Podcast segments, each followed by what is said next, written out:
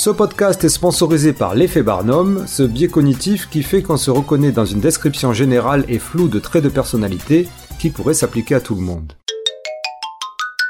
Bienvenue sur Intensément. Je suis Raph et vous écoutez le podcast qui explore l'univers des hauts potentiels intellectuels ou surdoués avec un focus sur les réseaux sociaux et les médias en ligne. Si vous êtes nouvello parmi nous, je vous invite à écouter les épisodes précédents et en particulier évidemment l'épisode pilote pour saisir la démarche de ce podcast, puis le vocabulaire aussi histoire de pas trop être perdu. Pour celles qui suivent le podcast régulièrement ou sont abonnés, je vous remercie, vous êtes de plus en plus nombreuses. Si vous voulez soutenir ce podcast qui me demande beaucoup de travaux et d'investissement, vous pouvez le partager, bien sûr, commenter, mais aussi, c'est nouveau, me payer un café. Vous avez le lien sur la description de ce podcast. Et à ce propos, je voudrais chaleureusement remercier les personnes qui ont fait ce geste qui signifie beaucoup pour moi. Je vais vous avouer quelque chose. Depuis tout petit, il y a plusieurs concepts que j'ai du mal à saisir. Oh papé, pourquoi l'argent il existe? Oh Mino, c'est compliqué ta question. Oh papé, qu'est-ce que c'est le travail? Oh Mino, qu'est-ce que c'est cette question? Oh papé, c'est quoi la neurodiversité? Ah Mino, là, on peut demander à Lilia Rechetniak. Lilia Rechetniak, consultante et conférencière spécialisée en neurodiversité au travail, et oui, d'une pierre deux coups, est l'invitée de cet épisode pour aborder et nous faire comprendre, et me faire comprendre aussi donc, enfin cette notion de neurodiversité qui revient souvent sur les réseaux sociaux, dans les échanges ou dans les articles, et dont les enjeux suscitent adhésion, intérêt ou controverse une discussion once again très enrichissante et rafraîchissante. Vous pouvez retrouver Lilia Rechetniak sur plusieurs vidéos en ligne dont je mettrai aussi le lien sur la description du podcast. Je voudrais toutefois m'excuser pour les petits désagréments qui sont survenus durant l'enregistrement, en particulier un problème de ventilo de mon ordi qui affecte légèrement ma voix et de tronçonneuse du voisin de Lilia qui a failli transformer cet entretien en massacre, mais tout s'est bien terminé. Alors, neurodiversité. Qu'est-ce que quoi qu'est-ce? Qui pourquoi, comment. Bonne, écoute. Bonne écoute. Bonne écoute. Bonne écoute. Bienvenue sur Intensément. Merci, ravi d'être là. Lilia Rechetniak, qui es-tu? Je suis euh, entrepreneur euh, depuis bientôt dix ans maintenant. J'ai commencé par du coaching, mais maintenant je suis sur euh, depuis plusieurs années maintenant, je fais de l'inclusion des profils neuroatypiques. Mon action se passe auprès des entreprises pour euh, les aider à comprendre ce que c'est que la neurodiversité et les différents profils qui en font partie, sous forme de conférences et de formations et un peu de conseils. Est-ce que tu pourrais nous raconter brièvement, puisque c'est l'objet de ce podcast, au départ, ta rencontre avec l'univers des hauts potentiels intellectuels et quelle en serait, si tu as envie de la donner, ta définition? Alors, je vais commencer par la définition, je pense que ce sera le plus simple. Euh, la seule définition qui vaille pour les hauts potentiels intellectuels, c'est ceux qui ont un QI qui a été découvert lors d'un, entre guillemets, test officiel, un examen officiel avec un psychologue qui s'appelle le Weiss. Donc, c'est ceux qui ont un QI supérieur à 130. Il n'y a pas, à mon sens, une autre définition qui soit valable pour tout un tas de raisons. Bien évidemment, en plus du QI, il y a d'autres choses qui, viennent euh, caractériser les HPI, mais euh, sans cette caractéristique-là, on ne peut pas parler de HPI. La toute première fois que j'ai entendu parler de ça, j'étais au lycée. Il y avait un, tu sais, le grand test du QI sur M6. Bon, j'ai très vite oublié pendant des années et des années après. J'ai plus, euh, mais ça m'avait un petit peu intriguée. Je me suis dit, oh, c'est intéressant. Et puis, il y a 11 ou 12 ans, un ami à moi m'a parlé du fait que lui, il venait de se faire détecter HPI avec un psychologue et il m'a passé un livre qui m'a vraiment intrigué. C'était un livre de Cécile Bost. J'avais trouvé le titre extrêmement déprimant. Je crois que c'est la différence et la souffrance de l'adulte surdoué. Fichtre. Et le livre, en fait, bien qu'il m'ait beaucoup intéressé et intrigué, il ne m'a pas tout expliqué, donc j'ai un peu mis de côté de nouveau pendant encore quelques temps. Quand je dis mis de côté, c'est que voilà, c'était un petit peu euh, en fond dans mon esprit de temps en temps. J'y pensais en fait en voyant, euh, en entendant qu'on parle de différence euh, de fonctionnement, d'intelligence et tout, mais J'y prêtais pas plus attention que ça jusqu'à à peu près 2014 ou 2015 où j'étais coach à ce moment-là. Euh, oui, pardon, j'étais coach. j'étais pas coach de coach. Hein. J'avais fait une formation euh, d'une école canadienne. C'était une vraie bonne formation de coaching. J'ai pas poursuivi parce que le coaching finalement, je me suis rendu compte que c'est pas mon truc du tout. Mais euh, à l'époque, donc je venais de démarrer euh, et mes clients me parlaient d'hypersensibilité, de haut potentiel intellectuel, de neuro. Non, ils parlaient pas de neurodiversité. Ce terme-là, il était pas encore euh, employé en France ou pas beaucoup. Il me parlait d'autisme de haut niveau ou autisme à haut niveau de fonctionnement. Et à ce moment-là, j'avais découvert aussi des auteurs sur l'autisme, notamment l'autisme au féminin. Donc euh, j'ai commencé à plonger un peu plus dans cet univers des personnes dont le cerveau fonctionne différemment par curiosité ou par questionnement personnel? Je pense que comme beaucoup, et je peux pas dire que j'en suis extrêmement fière, mais je vais dire les choses comme elles sont, euh, j'ai toujours été en recherche de qui je suis, pourquoi je me suis sentie différente, et en fait ça m'a parlé. Je me suis dit, ah ok, en fait il y a peut-être des trucs là-dedans qui vont m'expliquer pourquoi je me suis toujours sentie différente, et qui vont me donner des réponses, m'aider à, mieux vivre, euh, à penser moins que je suis différente en mode euh, pas bien, c'est pas normal, il faut que tu te faut que tu te fondes dans la masse, etc. Et penser plus en termes de t'es différente et c'est ok parce que c'est qui tu es et, maintenant tu sais pourquoi et tu sais ce que tu peux en faire. Voilà, donc c'est pour ça que ça m'a forcément intéressé à titre perso, mais euh, j'ai mis du temps à aller explorer ça pour moi-même. J'ai contacté une psychologue qui m'a fait un bilan de QI et un premier test de un bilan de personnalité qui lui a fait croire que j'avais probablement des troubles du spectre autistique. Et coup de théâtre, comme on dit, elle ne m'a jamais rendu mon bilan puisque je je ne sais pas pourquoi. Je sais pas. J'arrivais pas à la joindre. Je lui ai demandé mon bilan pendant des mois et des mois jusqu'à ce que j'abandonne parce que impossible d'avoir la moindre de ses nouvelles. Donc j'ai dû retourner voir une autre psychologue pour un autre bilan Vice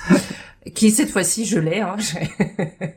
donc je l'ai fait deux fois, donc au moins je suis sûre que c'était pas juste la psy qui m'aimait bien, tu sais, qui m'a donné un bon score, mais j'ai j'ai effectivement, euh, on m'a révélé un haut potentiel intellectuel, donc un QI euh, au-dessus de 130 du seuil, et euh, avec alors la, la, partie sur le trouble du spectre autistique, je sais que c'est assez controversé en ce moment, et moi-même je commence à me poser de sérieuses questions. La psychologue et un médecin psychiatre m'ont dit oui oui, donc j'ai un certificat médical, mais quand je dis que je me pose des questions, c'est parce que beaucoup de personnes autistes ont dix mille fois plus de difficultés que moi dans leur quotidien. Alors certes, j'ai adapté ma vie pour qu'elle soit plus simple, il y avait des choses pour moi qui étaient euh, impossibles, donc voilà, je les ai éliminées de ma vie. Mais j'ai l'impression que c'est assez mal vu en fait quand je dis je suis HPI et Asperger, surtout qu'Asperger ça se dit plus, mais enfin peu importe, HPI euh, et TSA. Et du coup, je voilà, je me dis bon bah finalement on en est qu'au début des recherches, donc peut-être qu'il y a autre chose qui se rapproche du TSA, mais qui ne soit pas aussi euh,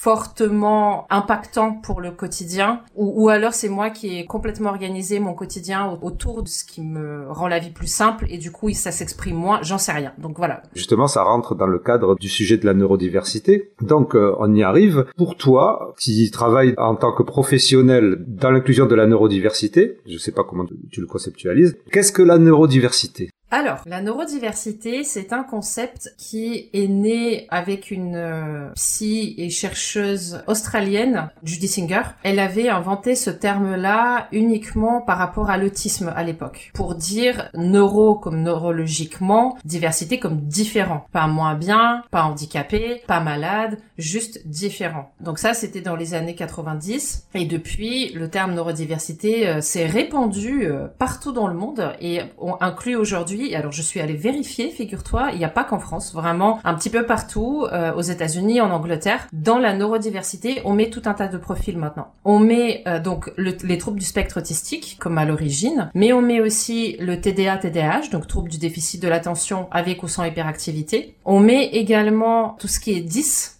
dyslexie, dyscalculie, dyspraxie, dysorthographie, dysphasie, etc.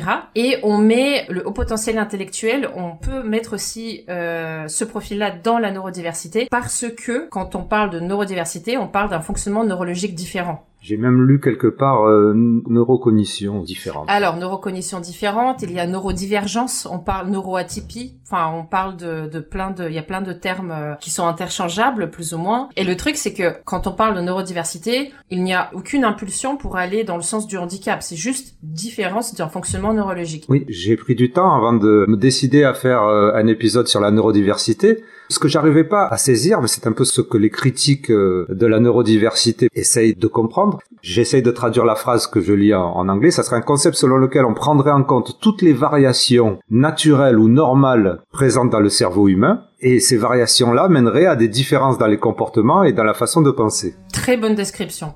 je, je suis tombé sur sur une vidéo qui en parlait et j'ai trouvé ça assez direct on serait dans un spectre, dans un continuum, c'est un peu comme le QI en fait. Il y aurait donc une grande masse, on va dire, de gens qui auraient un cerveau appelé neurotypique, encore une fois, ça, il faudrait peut-être le définir, mais bon, c'est un peu comme le QI moyen. Le QI moyen serait autour de 100, le neurotypisme serait autour de je sais pas quoi. et il y aurait des gens qui auraient des variations, parce que là, ça serait pas une courbe chiffrée, évidemment, des, variations qui mèneraient à l'autisme, des variations qui mèneraient au TDAH, euh, au dyspraxie. On y inclut aussi euh, le syndrome de Gilles de la Tourette. Il y en a maintenant, apparemment, si j'ai bien compris, qui veulent y inclure aussi l'anxiété. En fait, toutes les variations qui changent changerait notre fonctionnement, notre comportement et notre façon de penser, notre cognition. Et donc c'est pour ça, toi, que tu y inclus, enfin toi, euh, entre autres, que tu y inclus le haut potentiel intellectuel. C'est exactement ça. Euh, je ne représenterai pas ça sous forme de courbe. Pour moi, ce serait plus, euh, tu sais, une étoile ou, un, disque avec tout un tas de, quartiers euh, avec parce que forcément euh, les, caractéristiques d'un TDA ne peuvent pas se entre guillemets quantifier sur la même courbe que les, caractéristiques d'un TSA, etc. Donc ou d'un HPI ou d'un voilà. Ou alors la courbe représenterait à quel point on s'éloigne de d'une norme. Mais bon, je je sais pas. La norme, ça aussi, c'est que des concepts très artificiels en fin de compte. Oui, c'est une très bonne définition que tu as trouvée et je suis entièrement entièrement en phase. Gilles de la Tourette, c'est vrai que euh, par exemple au Canada, en Suisse, ils en parlent beaucoup plus quand ils parlent de neurodiversité. Au Canada, j'ai presque euh, j'avais presque l'impression que c'était interchangeable ou en tout cas que dans Gilles de la Tourette, ils incluaient euh, d'autres profils, ce qui m'a surpris mais c'est peut-être juste la personne avec qui j'avais parlé, je sais pas mais mais en revanche, tu vois l'anxiété pour moi, parce qu'il faut pas dénaturer pour moi quand je parle de neurodiversité, je parle de quelque chose qui est inné chez les personnes. On est autiste, on est HPI, on est TDA, c'est pas quelque quelque chose qui s'acquiert au cours d'une vie, alors que l'anxiété, hmm, je me pose des questions, même si on peut l'acquérir probablement très tôt dans la vie. Oui, parce qu'apparemment, il y aurait une composante euh, génétique aussi dans l'anxiété. Euh, je suis pas spécialiste, mais il est proposé aussi une composante génétique. Peut-être, mais... Euh... Et, effectivement, c'est ce que je voulais savoir, c'est bien que tu en viennes là, c'est-à-dire, euh, est-ce que euh, chaque personne à qui tu parles a sa propre définition de la neurodiversité ou il y a une définition officielle? Officielle, je ne sais pas, mais très proche et très, finalement, avec beaucoup de traits en commun, c'est celle que tu as donnée d'ailleurs, c'est celle que je t'ai donnée aussi. Mhm. C'est vraiment cette série de profils avec lesquels euh, le ou lesquels une personne peut naître. Parfois il y a des combinaisons de deux ou trois profils, parfois qu'un seul, euh, mais euh, qui ne sont pas des choses qu'on cherche à guérir au cours d'une vie, par exemple. Lorsqu'on est classé dans la neurodiversité, c'est pas une manière de dire je suis handicapé. Non, pas du tout. Une des autres critiques qu'il y avait au départ de la neurodiversité, ou après, je, ne sais pas le, le timing, en parlant principalement de l'autisme, puisque comme tu disais, c'est l'autisme qui a généré ce concept de neurodiversité à la base. Euh, il y avait des gens qui disaient oui, mais en fait la neurodiversité, ça aplani les problèmes de l'autisme jusqu'à proposer juste euh, le trouble autistique comme euh, une différence minime, alors que euh, cela génère un véritable handicap. Et si j'ai bien compris, il y a des penseurs de la neurodiversité qui disent ce n'est pas parce qu'on milite pour la neurodiversité qu'on n'y inclut pas quand même les problèmes handicapants. Bien sûr. En fait, c'est l'interprétation de chacun. Après, les gens, ils peuvent être plusieurs être d'accord sur une interprétation, mais ça ne veut pas dire qu'à l'origine, c'était ça. Et euh, effectivement, j'ai beaucoup entendu cette critique-là. Oui, mais tu glamorises... Euh, alors, elle était dirigée vers moi ou vers d'autres. Hein. C'est pas... Tu glamorises l'autisme? Euh, Pas du tout, en fait. à quel moment est-ce que je glamorise l'autisme? Je dis les mêmes choses qu'un Joseph Chovanec qui dit que 80% des personnes autistes pourraient travailler. C'est qui ce Joseph Chovanec, pardon? Joseph Chovanec, c'est un grand militant de l'autisme, euh, vraiment autisme pour le coup. Hein. Les personnes qui parlent de neurodiversité comme moi, on ne dit pas que tous les autistes sont comme ci ou comme ça. On dit que beaucoup d'autistes pourraient travailler et que chacun a besoin d'une approche particulière parce que on est tous différents, qu'on soit autiste ou non autiste ou qu'on soit HPI ou pas HPI, on a chacun notre personnalité, notre façon de gérer, etc. Donc, en fait, c'est pour moi cette critique-là en particulier, je comprends d'où elle vient. Et les personnes qui la disent ont l'impression, en fait, qu'on ne parle pas des problèmes plus graves que l'autisme peut engendrer dans leur vie de tous les jours, dans leur travail, etc. Oui, et que ça met le focus sur les autistes de haut niveau, c'est comme ça qu'on appelle. Ce... Il y a haut niveau et bas niveau, c'est ça? Euh, Bas niveau, on dit pas. Euh, ah, haut niveau, on le dit, mais ça veut dire au, niveau de fonctionnement, en fait. Euh, ça veut pas dire que la personne est de haut niveau. veut dire juste qu'elle est que l'autisme a un impact un peu moins important dans sa vie et qu'elle a plus de facilité à fonctionner euh, dans la société que quelqu'un qui, par exemple, n'a pas trop la maîtrise de son langage, de son corps, etc. C'est donc ces personnes-là qui seraient considérées, enfin, qui seraient plutôt dans le concept de la neurodiversité plutôt que les autres. Enfin, c'est je te parle de la critique, je te parle pas de ce que je pense moi. Ce que la critique dit, c'est que les personnes qui parlent de neurodiversité n'incluent pas les personnes autistes qui sont plus fortement handicapées par leur autisme. Je ne suis pas en colère contre eux parce qu'ils pensent ça. Je comprends, je comprends ce qu'ils disent. Maintenant, il faut savoir, je pense qu'il y a des personnes qui vont parler beaucoup plus des personnes autistes plus handicapées, comme il y en a d'autres qui vont parler des personnes autistes moins handicapées. Et en fait, il y a autant de personnes qui parlent de, toutes les formes d'autisme. Donc finalement, on s'y retrouve. On va, va pas euh, jeter la pierre à ceux qui parlent de neurodiversité. Enfin, en tout cas, euh, moi, ça me paraît pas spécialement très judicieux euh, ni très constructif finalement. Est-ce qu'on peut considérer ça d'abord un, comme un mouvement, la neurodiversité, ou juste comme un concept euh, Est-ce qu'il y a une fédération C'est une question idiote peut-être. Au Canada, il y a une organisation D'accord.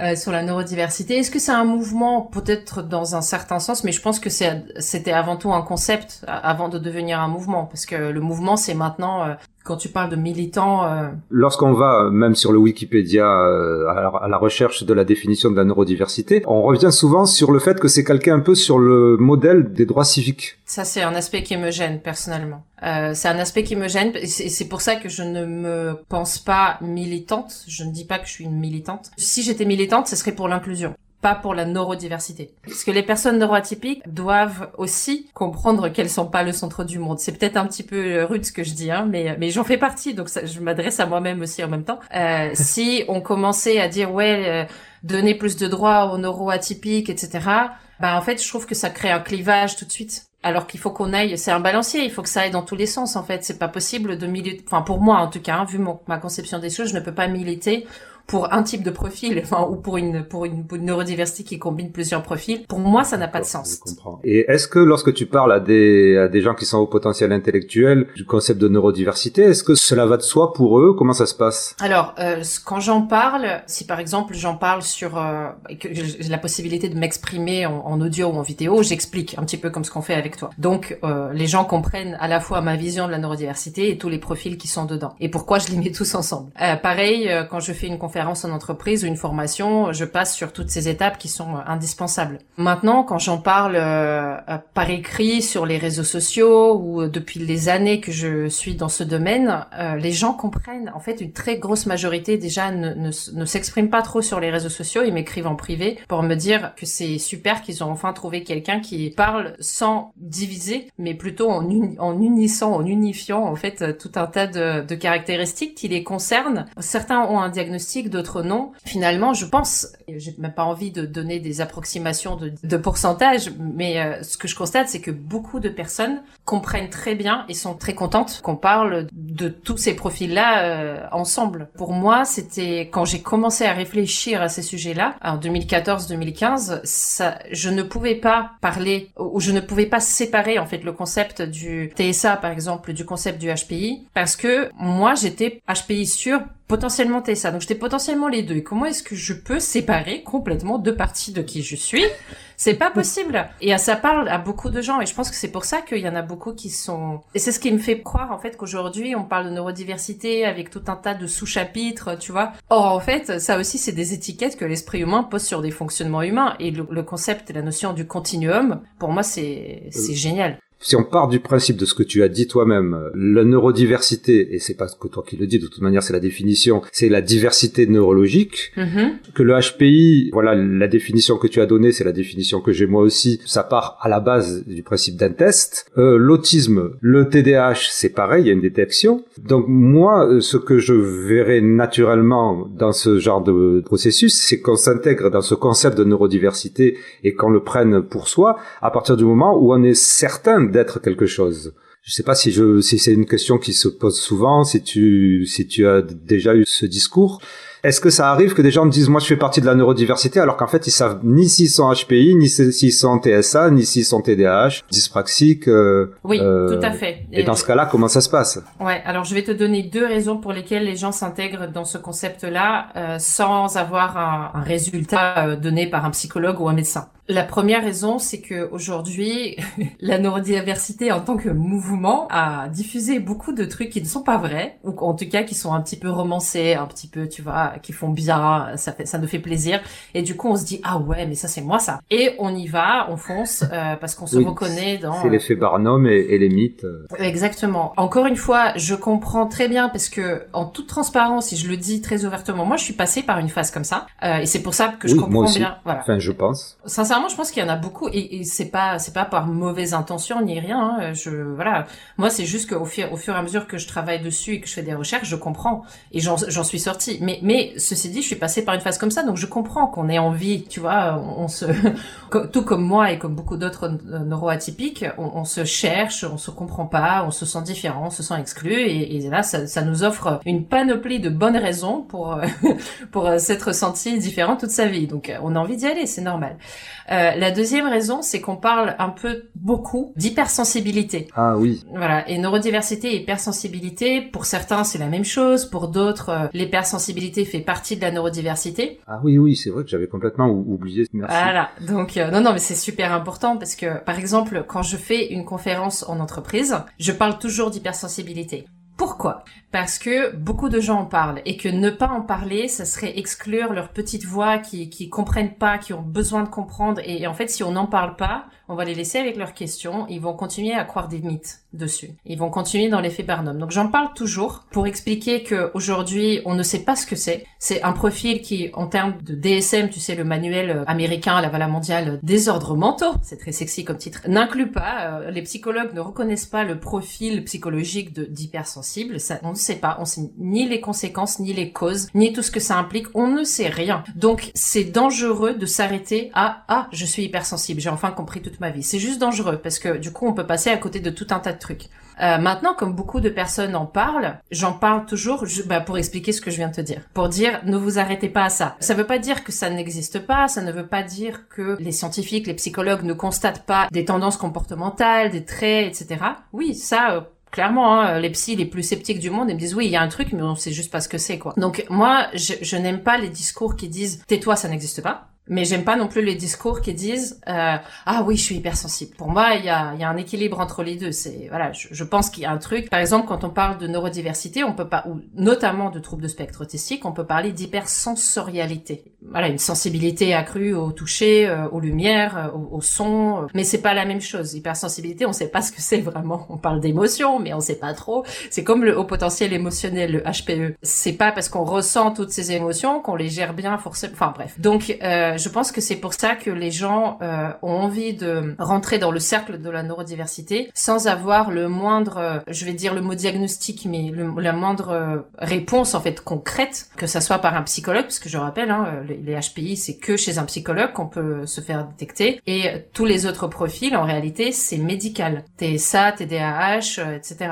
Jusqu'à présent, le podcast n'avait jamais abordé, euh, ou très très peu, euh, enfin si, de, de, temps en temps, dans certaines réflexions, le monde du travail.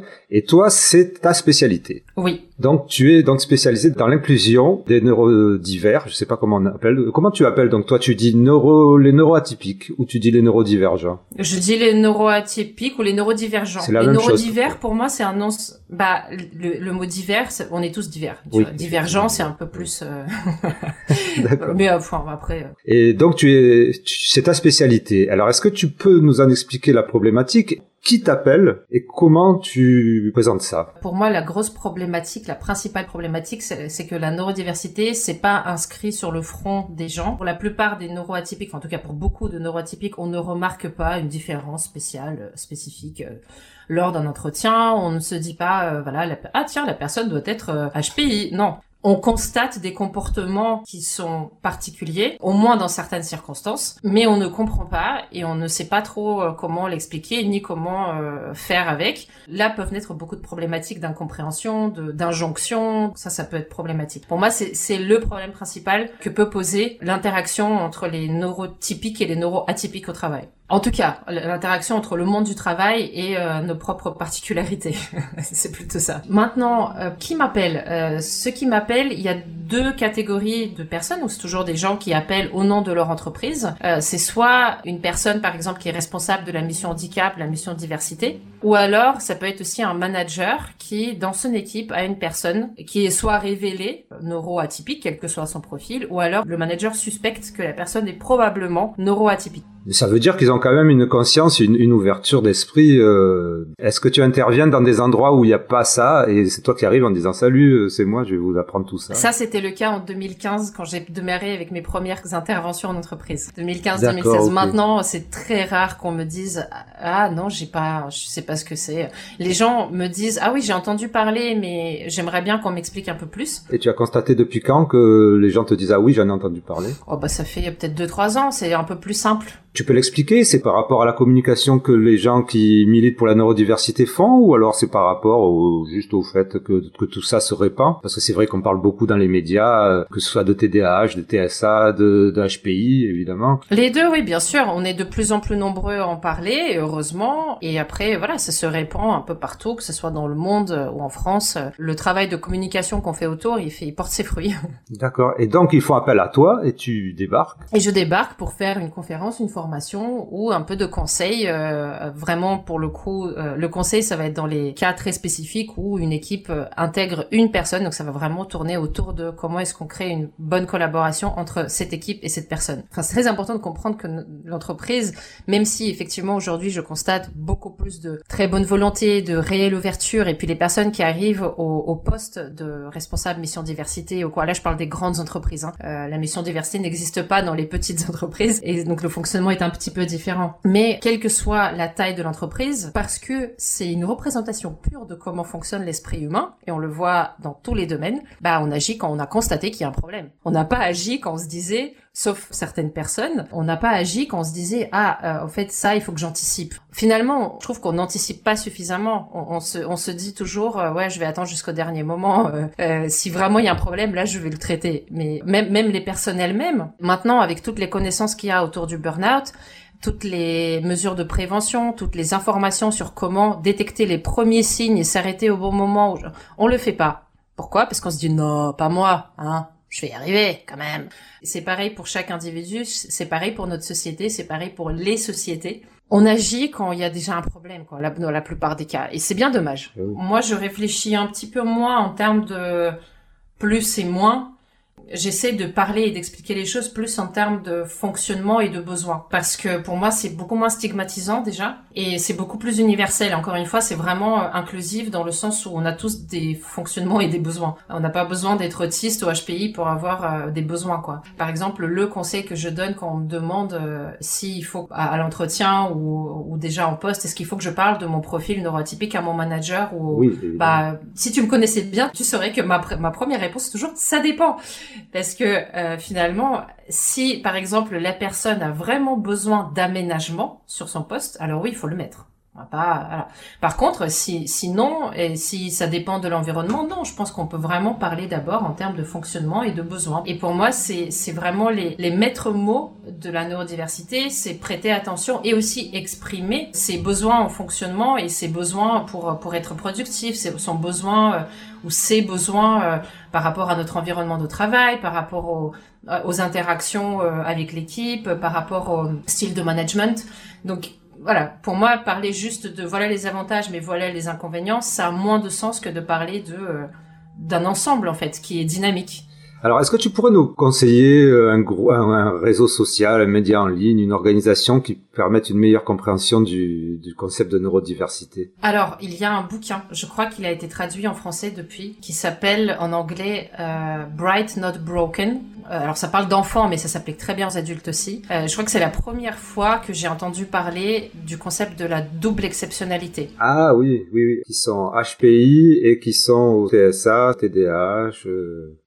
Dans ce livre-là, elle parle, les deux, les deux autrices parlent de double exceptionnalité, c'est dans le sens, il y a des très gros plus, mais il y a aussi des, des handicaps, clairement. C'est pas binaire quoi. Tu peux pas dire que c'est un profil de super-héros ou un profil de super handicapé. C'est pas voilà. C'est ceux qui se retrouvent à la fois sur les réseaux sociaux, mais qui se retrouvent aussi dans les cabinets des psychologues et des psychiatres. Oui, tout à fait. C'est un peu le biais de représentation euh, sur les réseaux sociaux. On retrouve tous ces HPI qui ont des problèmes et qui sont souvent ce que les anglophones appelleraient double exceptionnel, c'est-à-dire qu'ils sont effectivement HPI et qui ont un trouble à côté associé. Quoi. J'ai vraiment trouvé leur bouquin super bien foutu.